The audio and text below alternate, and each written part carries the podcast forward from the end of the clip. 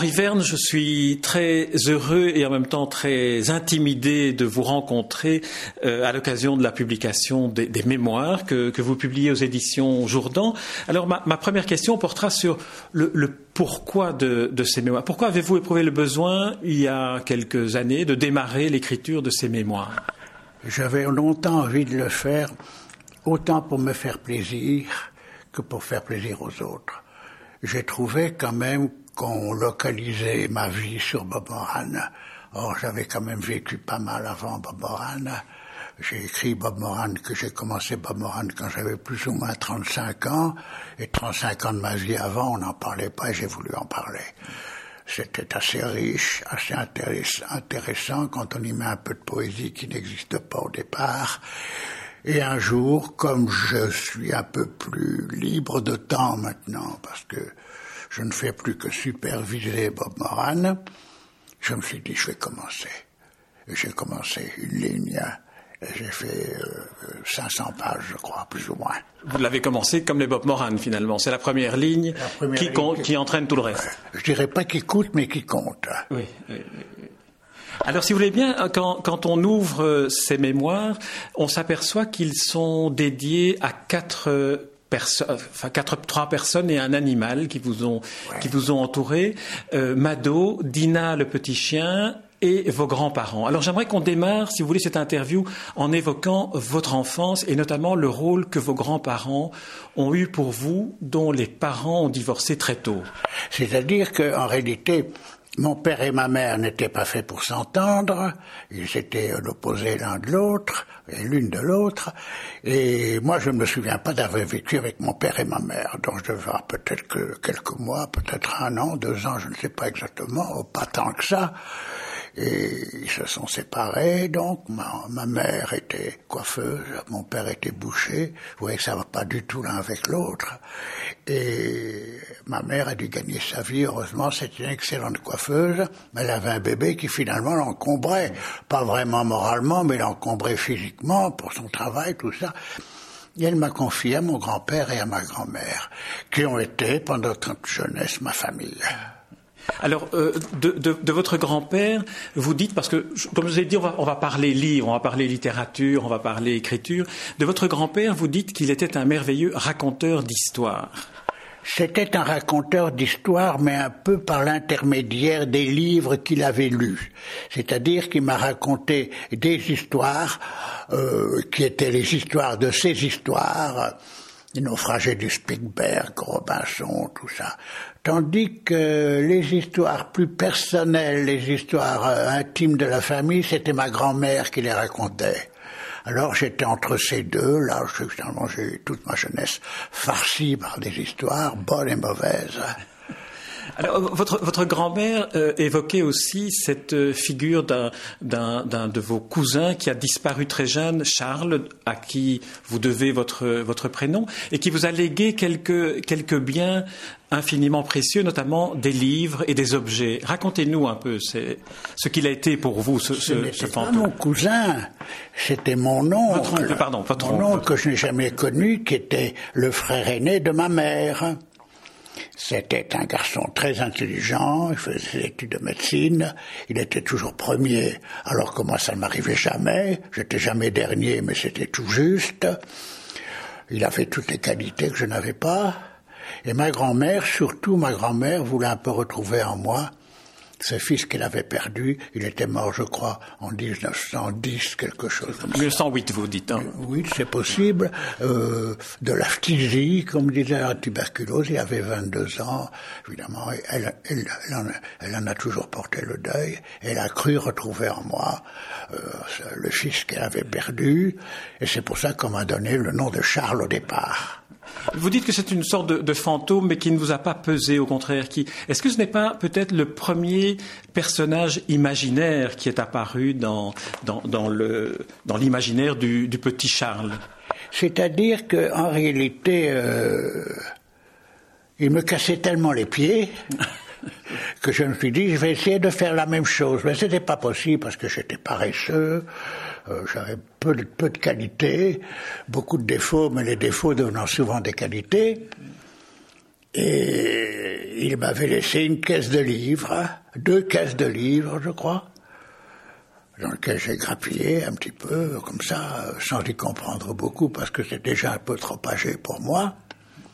Il y avait là-dedans du Dostoevsky, il y avait du, un peu de tout, quoi. Victor Hugo, il y avait un peu de tout. Et puis, je me suis mis à lire. Mon grand-père m'a lu des histoires. Il y avait une grande collection du petit Parisien chez moi que je feuilletais. C'était plein de sang, de crimes, tout ça. Et tout doucement, j'ai commencé, j'ai commencé à lire aussi moi-même.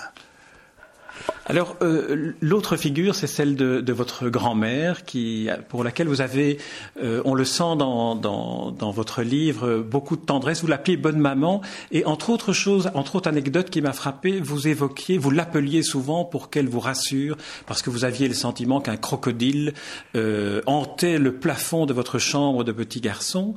Et je, me demande si, dans le fond, le, le crocodile que vous inventiez d'une certaine manière n'était pas aussi une sorte de, de stimulus de l'imaginaire et peut-être une sorte de consolation de la séparation de vos parents Je ne crois pas. Non, il ne faut pas mettre Freud partout. Hein. Non.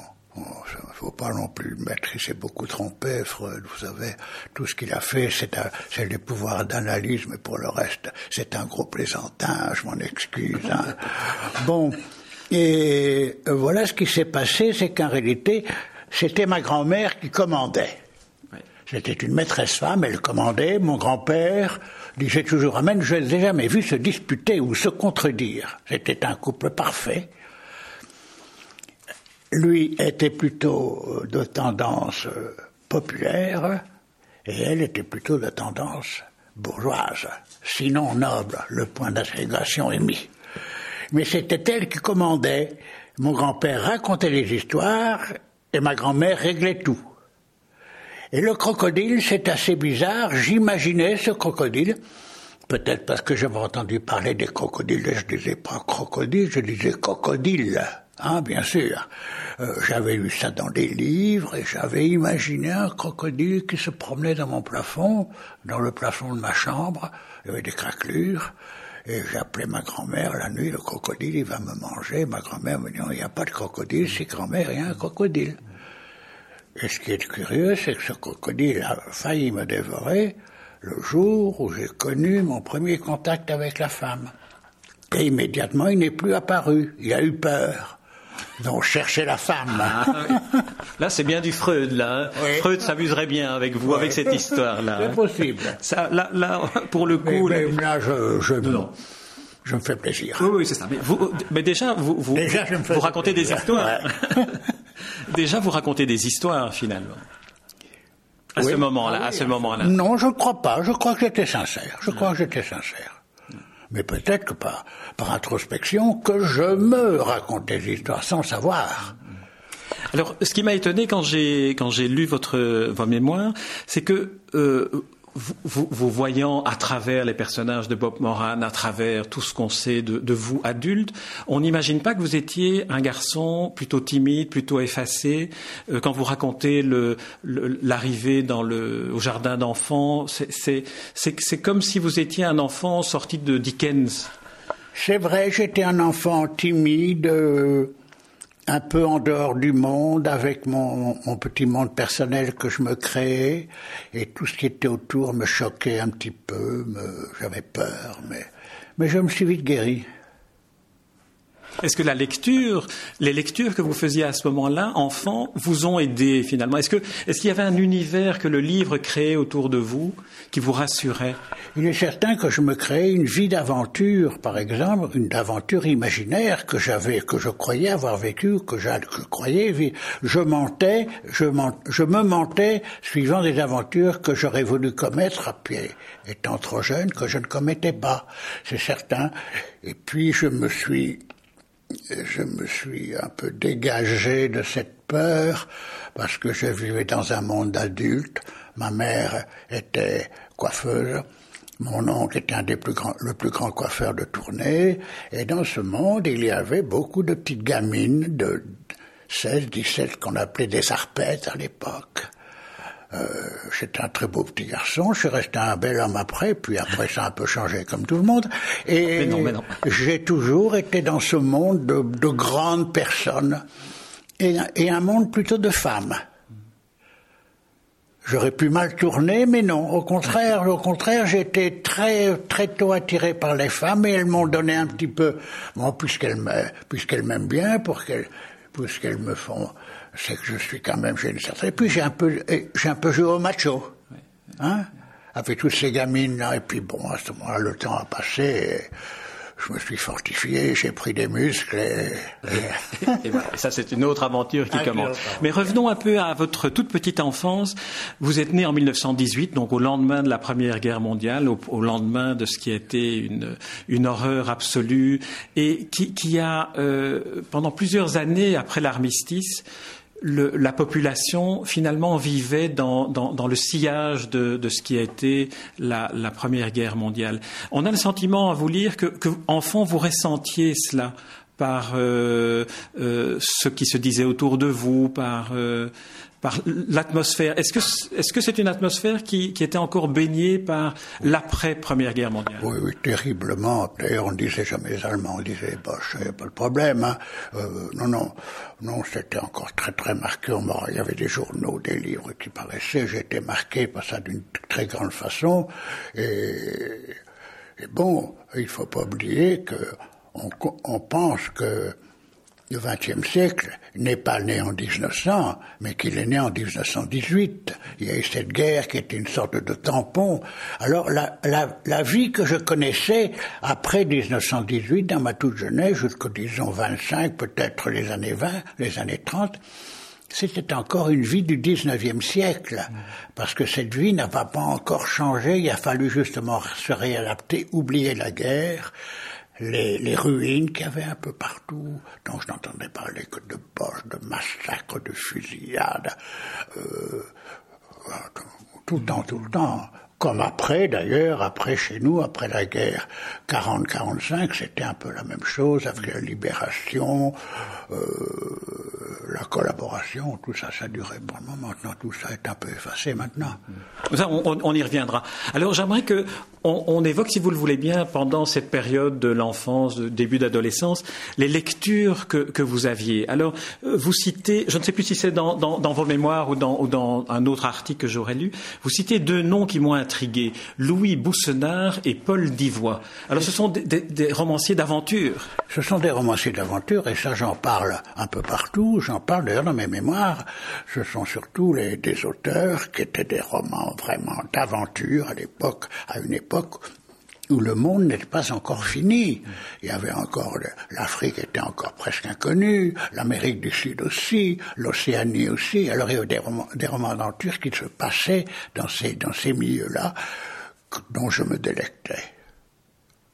Peut-être que c'est ça qui m'a donné le goût plus tard et qui m'a créé une sorte de background pour commencer par morale et qui m'a donné à moi-même le goût de l'aventure. Mais bon, l'aventure livresque n'est pas l'aventure réelle de loin. Oui, d'autant plus que pour, euh, pour Paul Divois, euh, ces voyages, il les appelait les voyages excentriques, donc il y avait aussi beaucoup de fantaisie qu'on a retrouvé plus tard dans Bob Moran. Oui, il y avait beaucoup de fantaisie, bien sûr, mais qui n'était... Il faut pas non plus il faut pas non plus oublier que ces auteurs qui avaient un énorme succès encore à cette époque, c'était des auteurs d'avant 1900. Comme Louis Boussenard, je crois qu'il est mort en 86, Paul Desvoix, c'était des, des, auteurs de la part de Jules Verne. Or, Jules Verne était déjà très démodé à l'époque. Il était démodé à l'époque, euh, en 1918. On, on, on, on, ne le lisait plus. Aussi, on le lisait encore. On le lisait encore mais on le lisait quand même avec euh, presque, presque 50 ans de retard. Alors vient une période pendant laquelle vous commencez des études secondaires à l'Athénée de Mons. Non, non, non, non, oh non, non. J'ai commencé à l'institut, à l'institut des dames, des, des, garçons et des demoiselles de Tournai, à Tournai. Alors c'est là que j'ai ma petite amie Yvonne qui avait mon âge. Et après, je suis allé Après, qu'est-ce que je, où je suis allé? Oui, euh, comme j'étais mauvais élève, on s'est dit c'est beaucoup mieux chez les curés qu'ailleurs parce qu'il y a plus de, euh, il y a plus de discipline, tout ça. Et comme j'étais, on m'avait élevé sans Dieu, on m'a mis, euh, on m'a mis chez les jésuites de Tournai. Évidemment, c'était le diable dans le bénitier. Euh, j'ai rien fichu de plus. Il y a 14 ans, comme on, on voyait bien que je n'allais parvenir à rien, on m'a mis dans la boucherie de mon père. Ce qui un été une catastrophe. Mon père était un géant de 2 mètres, de 140 kilos, avec des bras comme mes cuisses. Euh, il pouvait pas faire peu, plus que ce qu'il avait dans la tête, tant pis, tant pis pour ses cendres. Ça n'a pas marché, je suis resté là un an, et là, encore une fois, on ne savait que faire de moi. Et alors là, on m'a mis encore une erreur chez des curés anguiens. Et là, je dis que chez les jésuites, c'était les nobles, et chez les autres, c'était les paysans. Ça n'a pas marché non plus, j'y suis resté deux ans, et enfin on a fait ce qu'on aurait dû faire depuis toujours, me mettre à l'Athénée de Mons, chez les laïcs, où je me suis senti très bien. Voilà. Alors, c'est vrai que j'avais fait un peu un, raccourci euh, en, en, escamotant la partie jésuite et la partie religieuse, mais euh, euh, je, je, voulais arriver à l'Athénée de Mons pour savoir quelles étaient à ce moment-là vos lectures d'adolescents et de jeunes de jeunes adultes. Parce que est-ce que c'est à ce moment-là que des lectures comme celle de d'Alexandre Dumas, par exemple, viennent nourrir le, non. Ah non, parce qu'Alexandre Dumas, c'était bien avant. J'ai appris à lire dans les Trois Mousquetaires. Donc ça, c'était bien avant. C'était dans ma toute jeunesse, ça.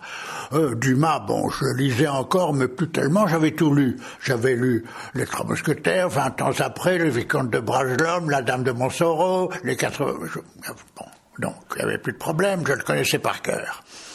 C'est à cette époque-là que j'ai commencé à lire des auteurs comme Sandrard, comme Chadourne, les, les, premiers prix Goncourt, pas les premiers, mais enfin que je connaissais. Alors là, je me suis un peu ouvert à la grande littérature, en parcourant quand même encore la littérature populaire. Les premières bandes dessinées américaines, tout ça. Hein.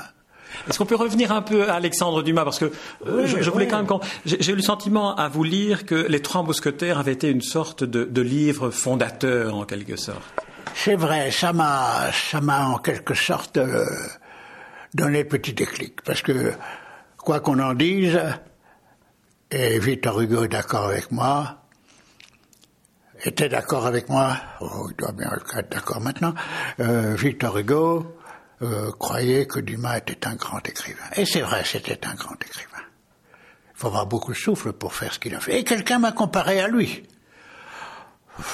C'était trop gentil pour être vrai.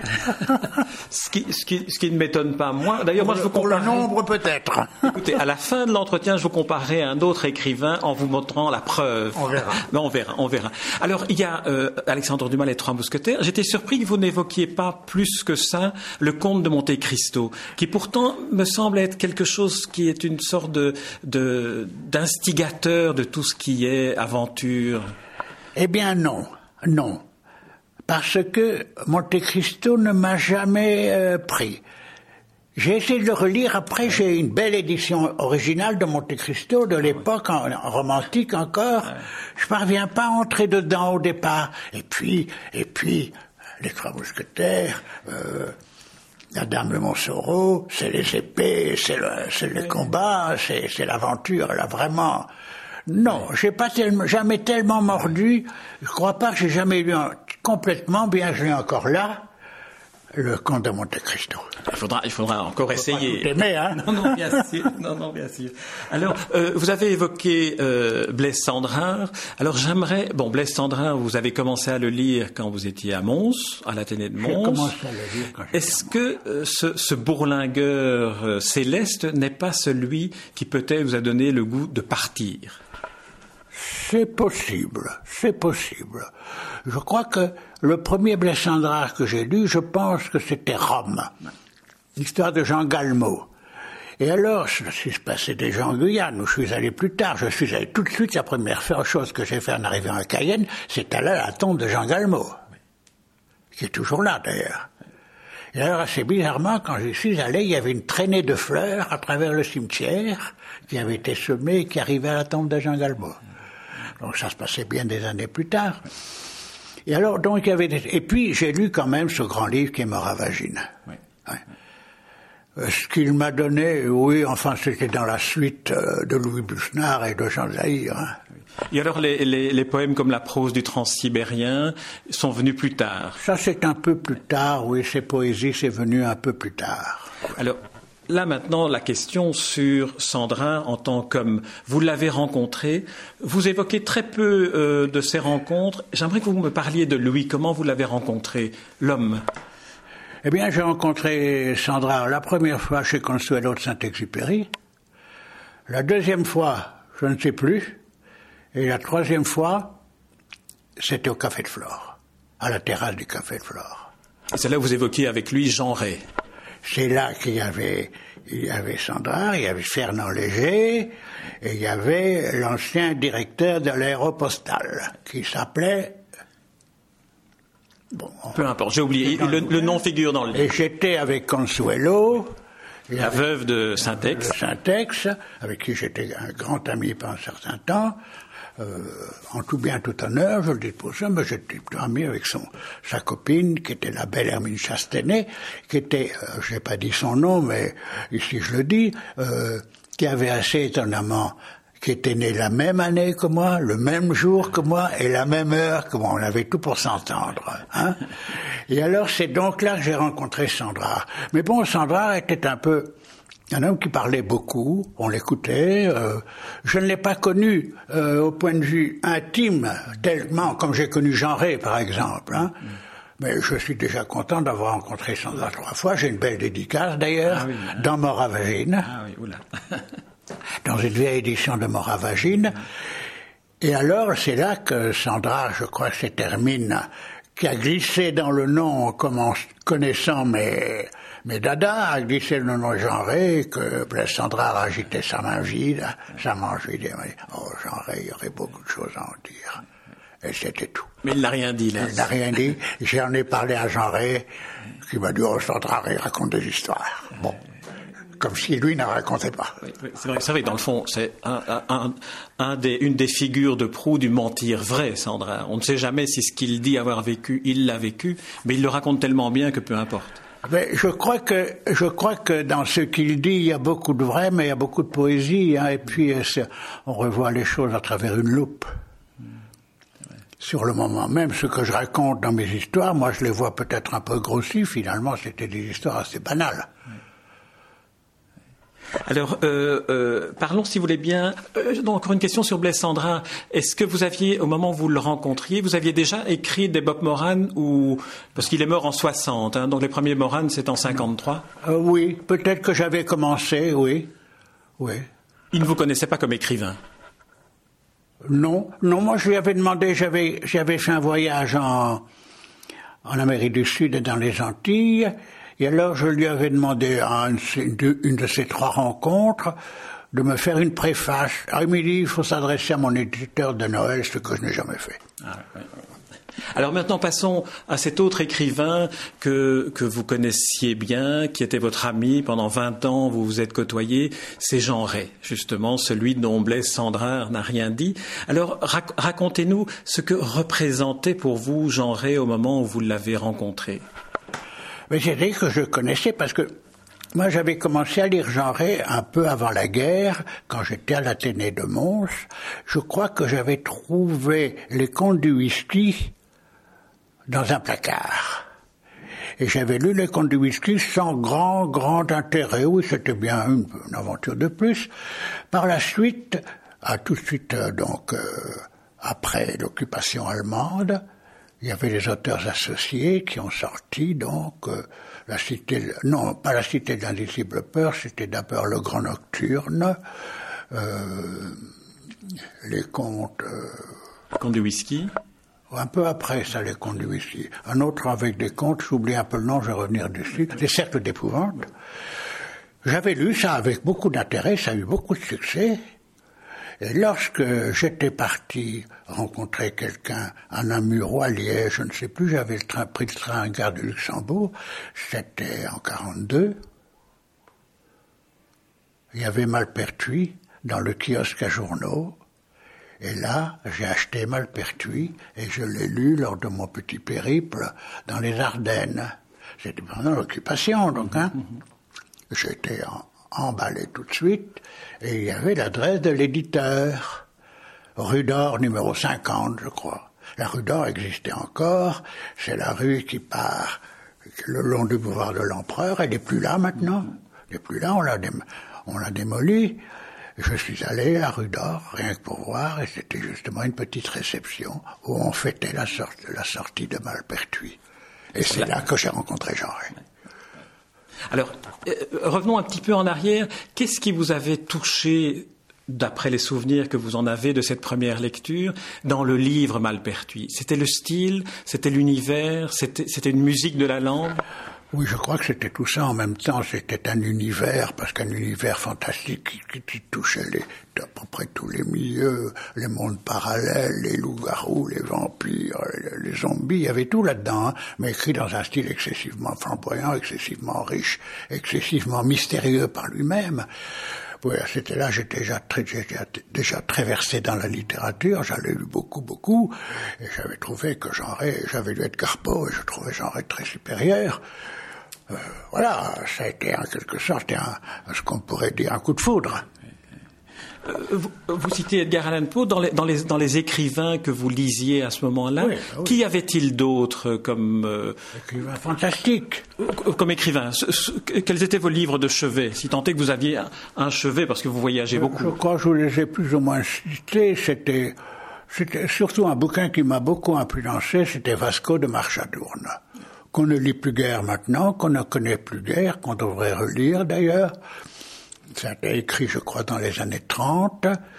Et alors, il y avait Cécile de la Folie aussi. Euh, euh Chadourne est un, un grand écrivain qu'on ne connaît plus bien maintenant, malheureusement, mais tout passe de mode et tout revient à la mode un jour ou l'autre. Je crois que c'était ça le point de départ, et puis j'en ai lu d'autres, mais qui ne me laissent pas finalement un énorme souvenir. Et quand vous dites que vous placez Jean Ray au-dessus d'Edgar Allan Poe, c'est vraiment une, une forme de, de, consécration que vous donnez à, à cet écrivain pour le À Jean Ray. Pour le style surtout. Pour le style surtout. Et puis finalement, finalement euh, Edgar Allan Poe, ce n'est jamais fantastique. Il n'y a qu'un conte qui est fantastique, c'est La mort rouge. Tous les autres, ce sont des histoires d'assassinat ou de folie. Hein? Et puis on n'est jamais sûr du, du, du style d'Edgar Allan Poe. On ne le lit pas en, en, version originale, on le lit réécrit par Baudelaire. C'est vrai. Ce qui est quand même dangereux. Oui. C'est un trop bon traducteur pour être honnête. oui, tout à fait. Alors, j'ai aussi noté dans, dans j'ai aussi noté dans vos rencontres, et c'est peut-être lors de ce voyage en Guyane que vous évoquiez tout à l'heure, la rencontre avec un autre écrivain extrêmement à la fois populaire, mais extrêmement proche de son vécu. C'est Henri Charrière, celui qui a écrit Papillon. Je veux dire, moi, Charrière, je l'ai rencontré au Venezuela. Dans quelles années, mon Dieu? Je, crois que j'ai dit ça à peu près dans mon bouquin. Mais il n'avait pas encore écrit Papillon à ce moment-là. Il n'avait pas encore écrit Papillon, il était encore hôtelier à Maracaibo. Moi, moi, je revenais, je revenais du, du, du nord du Brésil, du nord, euh, du nord-ouest du Brésil. J'avais été au Brésil presque jusqu'à l'Amazone, à, à, à, une ville qui s'appelait plus comme ça maintenant, mais qui s'appelait Tabatinga, qui était déjà un nom sonore, qui existe toujours, c'est au, au, au, du Rio Javari et de, et de l'Amazone, c'était vraiment le trou du cul de l'univers. Hein. Et alors là, j'étais resté, je voulais, je voulais aller plus loin, je voulais descendre le Javari, mais là, il y avait les Indiens Mayorunos qui étaient inabordables. Aller chez eux, c'était la mort. Plus loin, il y avait les, les coupeurs de cette Givaros. Et puis, je commençais un petit peu à en avoir assez. Je m'étais tapé, je ne sais pas, mille ou deux mille kilomètres sur le Rio Magdalena. Je voulais rentrer. Et là, j'ai trouvé un petit avion euh, de pétrolier, bien entendu, bien choix contrairement totalement contre eux, qui n'allait pas à Cienaga où j'avais mes amis, mais qui allait à Maracaibo. Je lui ai dit, sans passeport, euh, je suis à Maracaibo. Et c'est là, là, on m'avait dit qu'il y avait, là, on m'a dit qu'il y avait, je savais qu'il y avait des forces à évader.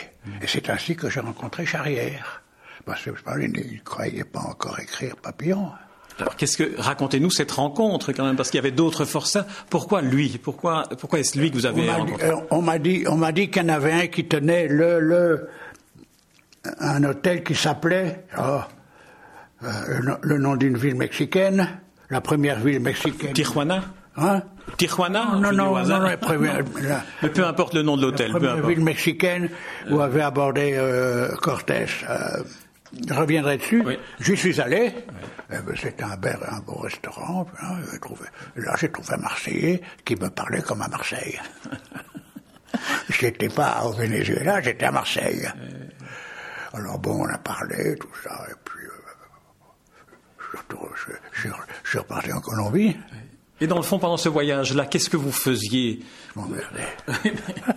Vous écriviez des articles, vous étiez correspondant pour un, des journaux pour lesquels vous avez travaillé? J'ai fait, de temps en temps des trucs, mais j'aimais pas tellement euh, voyager, prendre des photos, euh, prendre des notes. J'aimais pas tellement. Moi, je, préférais l'aventure, être dedans et puis pas plus m'en occuper. Je m'en suis servi, bien sûr, par la suite, mais euh, je voulais être ailleurs simplement. J'étais déjà allé en Chine à l'époque. Hein. Oui, ça c'était votre premier voyage euh, d'adolescent presque. Oui. Moi, adolescent, j'avais quand même 18 ans.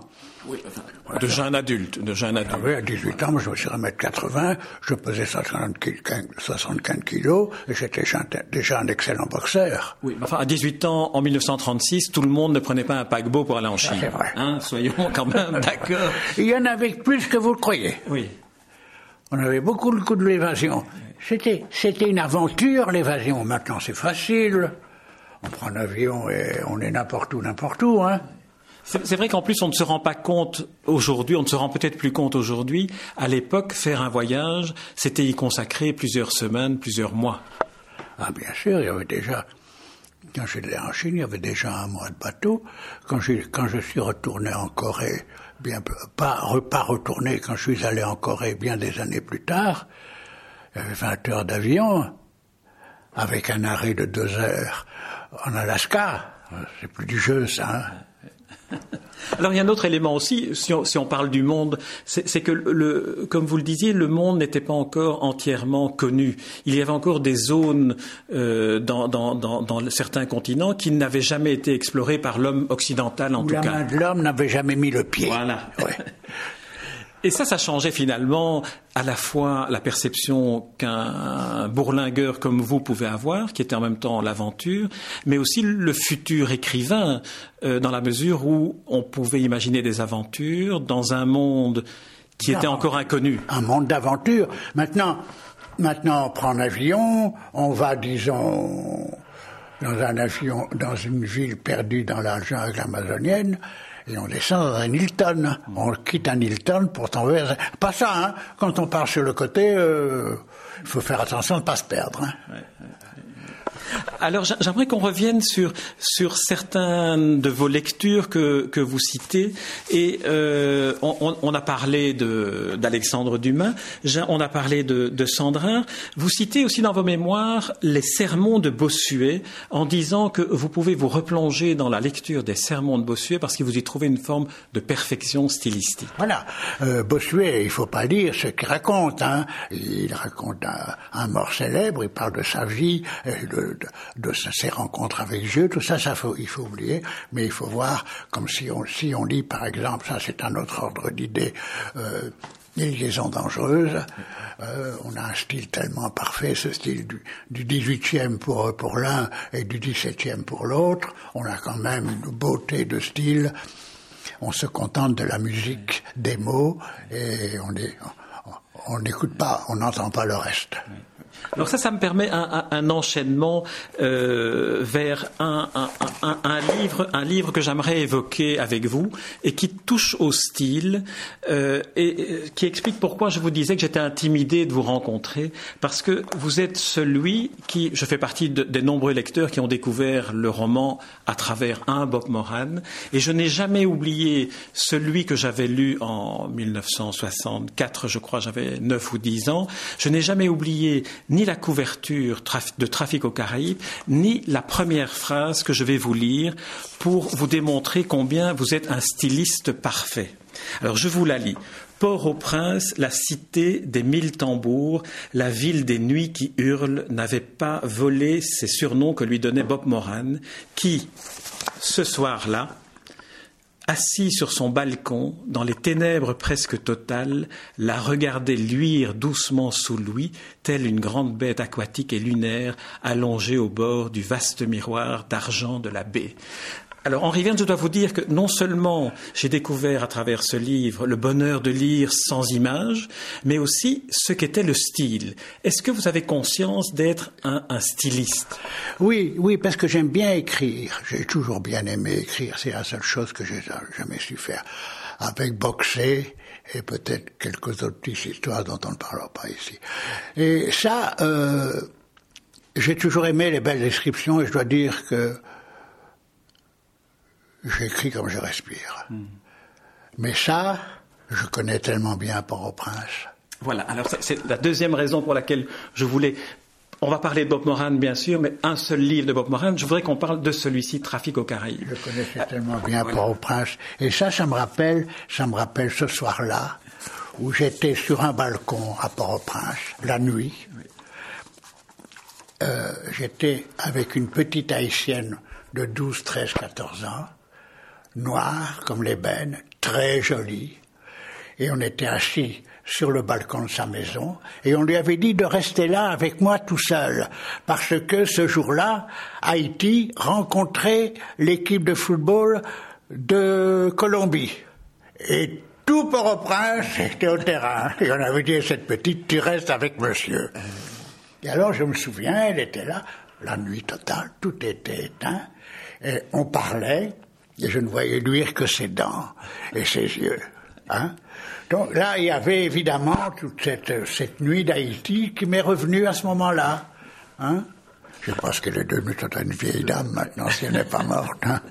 Alors, euh, donc on l'a dit, il y a, y a J'en ai pas parlé de Léontine, mais je pouvais pas parler de tout, hein. Non, non, pas parler plus loin d'ailleurs. Hein. Non, non, non. De toute façon, on ne peut pas parler non plus de, de, de tout le monde dans des souvenirs. Mais dans, dans ce livre, j'aimerais que vous me racontiez comment, euh, comment vous l'avez écrit? Est-ce que vous vous souvenez de, de, de, de l'histoire de ce livre-ci, Trafic au Caraïbes Non, non. Je sais qu'il y a genré là-dedans. Je sais que ça commence dans un garage quelque part avec un un voleur qui rentre dans le garage et que Bob surprend. Voilà. Et puis Bill Valentine euh, arrive lorsque le, fouillard euh, tombe dans ses bras. et puis bah, je sais que ça se passe en Haïti. Hein. C'est pour ça que c'est pour ça que j'avais choisi. Ça se passe tout le temps en Haïti. Ça se passe tout le temps en Haïti. Ça se passe tout le temps là. Et puis alors il y a le personnage de Jean Ray qui porte le nom de, Tiger Jack. Voilà, voilà. Tiger Jack. Voilà, voilà. Non, non, mais ça c'était voulu, ça. Ça, j'ai fait ça pour plaisir à Jean Ré. Je sais même pas s'il n'était pas déjà décédé. Non, je crois qu'il ne sait plus. 1964, je ne sais pas. Bah, il était tout juste. Voilà, c'était. Alors, dans, dans, dans, ce livre comme dans d'autres, on, on, découvre euh, différents éléments qui font le romanesque, le lieu, les personnages et l'action, en plus du style. Alors, le lieu, c'est Haïti. Racontez-nous un peu ce que représente Haïti pour vous. Je crois que c'est un des, un des lieux qui vous est le plus proche. J'ai été beaucoup en Haïti, primo. Haïti, c'est un pays magique. Hein. Il y a le vaudou qu'on trouve partout, hein, partout. Et j'ai eu la chance, la première fois que j'étais en Haïti, d'être initié vaudou par un Ougan. Euh, le Ougan soulagé, à Port-au-Prince. Et je lui suis créé beaucoup d'amis. J'ai aussi eu plusieurs amis, eux, haïtiennes, hein, ce qui est bien la bonne façon d'entrer dans un pays par la grande porte, si je peux m'exprimer comme ça. Et, j'ai, et alors, j'aime bien ce pays parce que c'est autre chose, c'est un autre monde. C'était bien sûr avant le, désastre. Vous avez pensé à vos, à vos amis et amis haïtiens au moment de, de ce tremblement de terre? Vous suivez encore l'actualité haïtienne? oui, oui, et puis j'ai encore des contacts avec des, avec des Haïtiens. j'ai une ancienne petite amie que je vois régulièrement, que j'ai connue quand elle était toute jeune, qui était, qui est venue me retrouver ici. j'ai connu une ambassadrice d'Haïti. J'ai des amis qui sont beaucoup à Haïti, donc je me tiens assez bien au courant d'Haïti. Est-ce que vous lisez des écrivains haïtiens? Très peu, très peu, très peu. J'en ai lu quelques-uns qui ne m'ont pas laissé un souvenir énorme. C'est un pays qui vit encore un peu, qui vit encore un peu au XVIIIe siècle. Dans la façon de se conduire, dans la façon de parler, dans la façon de, d'avoir l'opinion de certaines choses. Ils gardent encore un peu l'époque où ils étaient colonies françaises. Alors, euh, sans, parler spécifiquement de trafic aux Caraïbes de ce livre-là, j'aimerais que euh, on, aborde avec vous, pour terminer cet entretien, si vous le voulez bien, une sorte d'atelier d'écriture. Euh, vous avez déjà raconté à plusieurs reprises que le, le, rythme effréné que vous imposait le contrat que vous aviez avec Marabout, c'est-à-dire un livre tous les deux mois, était finalement une sorte de, peut-être à la fois de stimulant et de contrainte. Est-ce que cette contrainte-là a été pour vous une, une sorte de, stimulation de, de, la manière d'écrire, de la manière d'inventer, de laisser courir votre imagination? Il est certain, il est certain quand je vais écrire beaucoup que ça m'a donné une énorme facilité que j'avais déjà acquise dans les années 45-50 euh, quand j'habitais Paris et que j'étais que j'étais journaliste correspondant de tous les jours, journalier pour des journaux où je devais produire, produire, produire. Ça m'a donné beaucoup, certainement de facilité, mais une facilité finalement qui ne m'a pas été difficile parce que j'en avais déjà un petit peu dans mon dans, mon sang, hein. Donc ça m'a donné certaines facilités d'écrire, mais je crois que ça m'a surtout donné la facilité de, vivre, que ne m'aurait pas donné probablement une littérature plus, plus pincée. Hein. Mais euh, au-delà de, ce que ça vous apportait dans, dans la vie, est-ce que, est que vous avez senti à certains moments que, notamment lorsqu'on lit des, phrases comme celle-là, où on sent qu'il y a une musique dans la phrase, il y a, une, il y a un style, est-ce que vous avez le sentiment parfois d'être frustré de devoir écrire aussi vite alors que vous pourriez écrire peut-être différemment? Mais, euh, dans, dans la revue euh, de la francophonie qui s'appelle Les Instants. Il y a quelque chose Les Instants et les lettres? Les lettres Non, non. Non, c'est pas les lettres. Le carnet et les instants. Le carnet et les instants. Euh, il, y a, il, y a, un an, j'avais fait paraître euh, chez une maison d'édition assez, assez pointue, j'avais fait paraître un roman que j'avais écrit jadis et que je n'avais pas continué, terminé, qui s'appelait La forêt du temps à la pierre d'Alain. J'avais écrit ça, normalement qu'il n'était pas fini. Et euh, quelqu'un dans les, les, les, les, les carnets et les instants. Les carnets et les instants a écrit que j'étais un grand écrivain et que c'était dommage que j'avais écrit Bob Moran au lieu d'écrire autre chose. Mais il fallait gagner sa croûte. Et aujourd'hui, au moment d'écrire vos mémoires, parce que j'ai eu le sentiment que vos mémoires étaient aussi euh, plus, plus écrite. Je, vais vous dire. Ah oui, ah oui, ah oui, ah oui. Là, j'ai écrit davantage. Je me suis fait plaisir à écrire. J'aime bien écrire. J'aime bien trouver des, des, mots un petit peu bizarres. J'aime bien, j'aime bien. Alors revenons dans votre atelier d'écriture. On voit dans le carnet de photographie qui se trouve dans, vos mémoires une page d'un manuscrit à l'époque où vous écriviez à la main. Vous avez une écriture euh, d'une calligraphie euh, tellement euh, précise, tellement. Oui, il y a une page de, de mon écriture.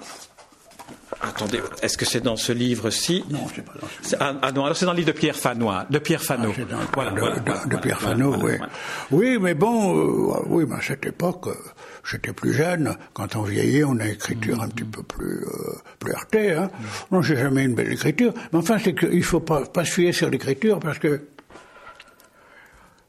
il est paru un article sur moi dans une, une revue, je ne sais pas, où on, fait, on montre une de mes pages d'écriture. Et la page d'écriture est comme ça. Oui. Hein Et on dit sa petite écriture, mais j'écrivais sur un A4. D'accord. Ah, oui, d'accord. Oui, oui. Oui, non, mais une écriture régulière, je disais, une écriture. Oui, j'ai une écriture régulière. Je me suis jamais tellement, je jamais fait monter attention.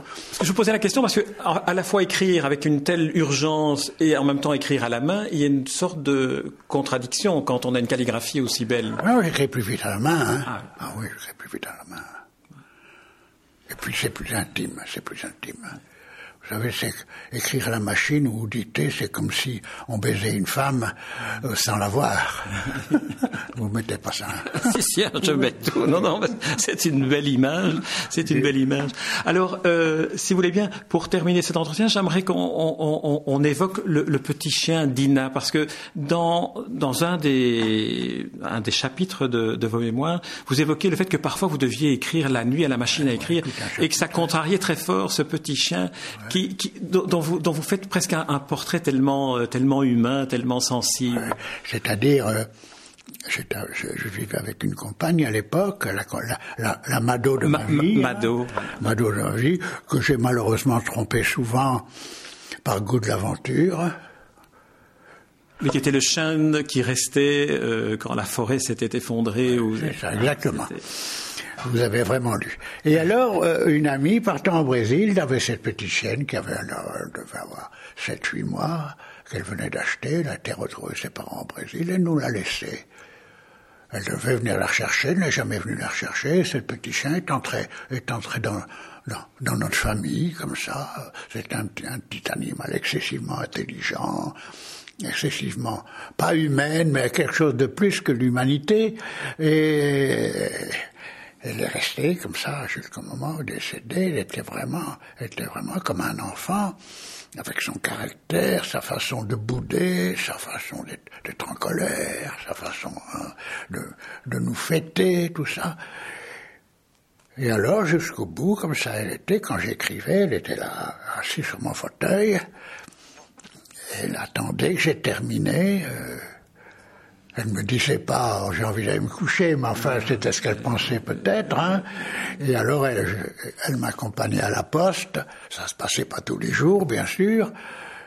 Et puis, alors, quand elle est morte, je me suis, je me suis, ça m'a donné une grande leçon parce que je me suis dit, un être est toujours unique et n'est jamais interchangeable.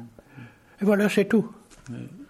Et vous dites que chaque fois que vous l'évoquez, que ah l'émotion vous saisit toujours. Encore, oui, bien sûr. Parce qu'on est un peu surpris à se dire en voyant là, on imagine Henri Verne, l'aventurier, celui qui a traversé, bourlingué le monde.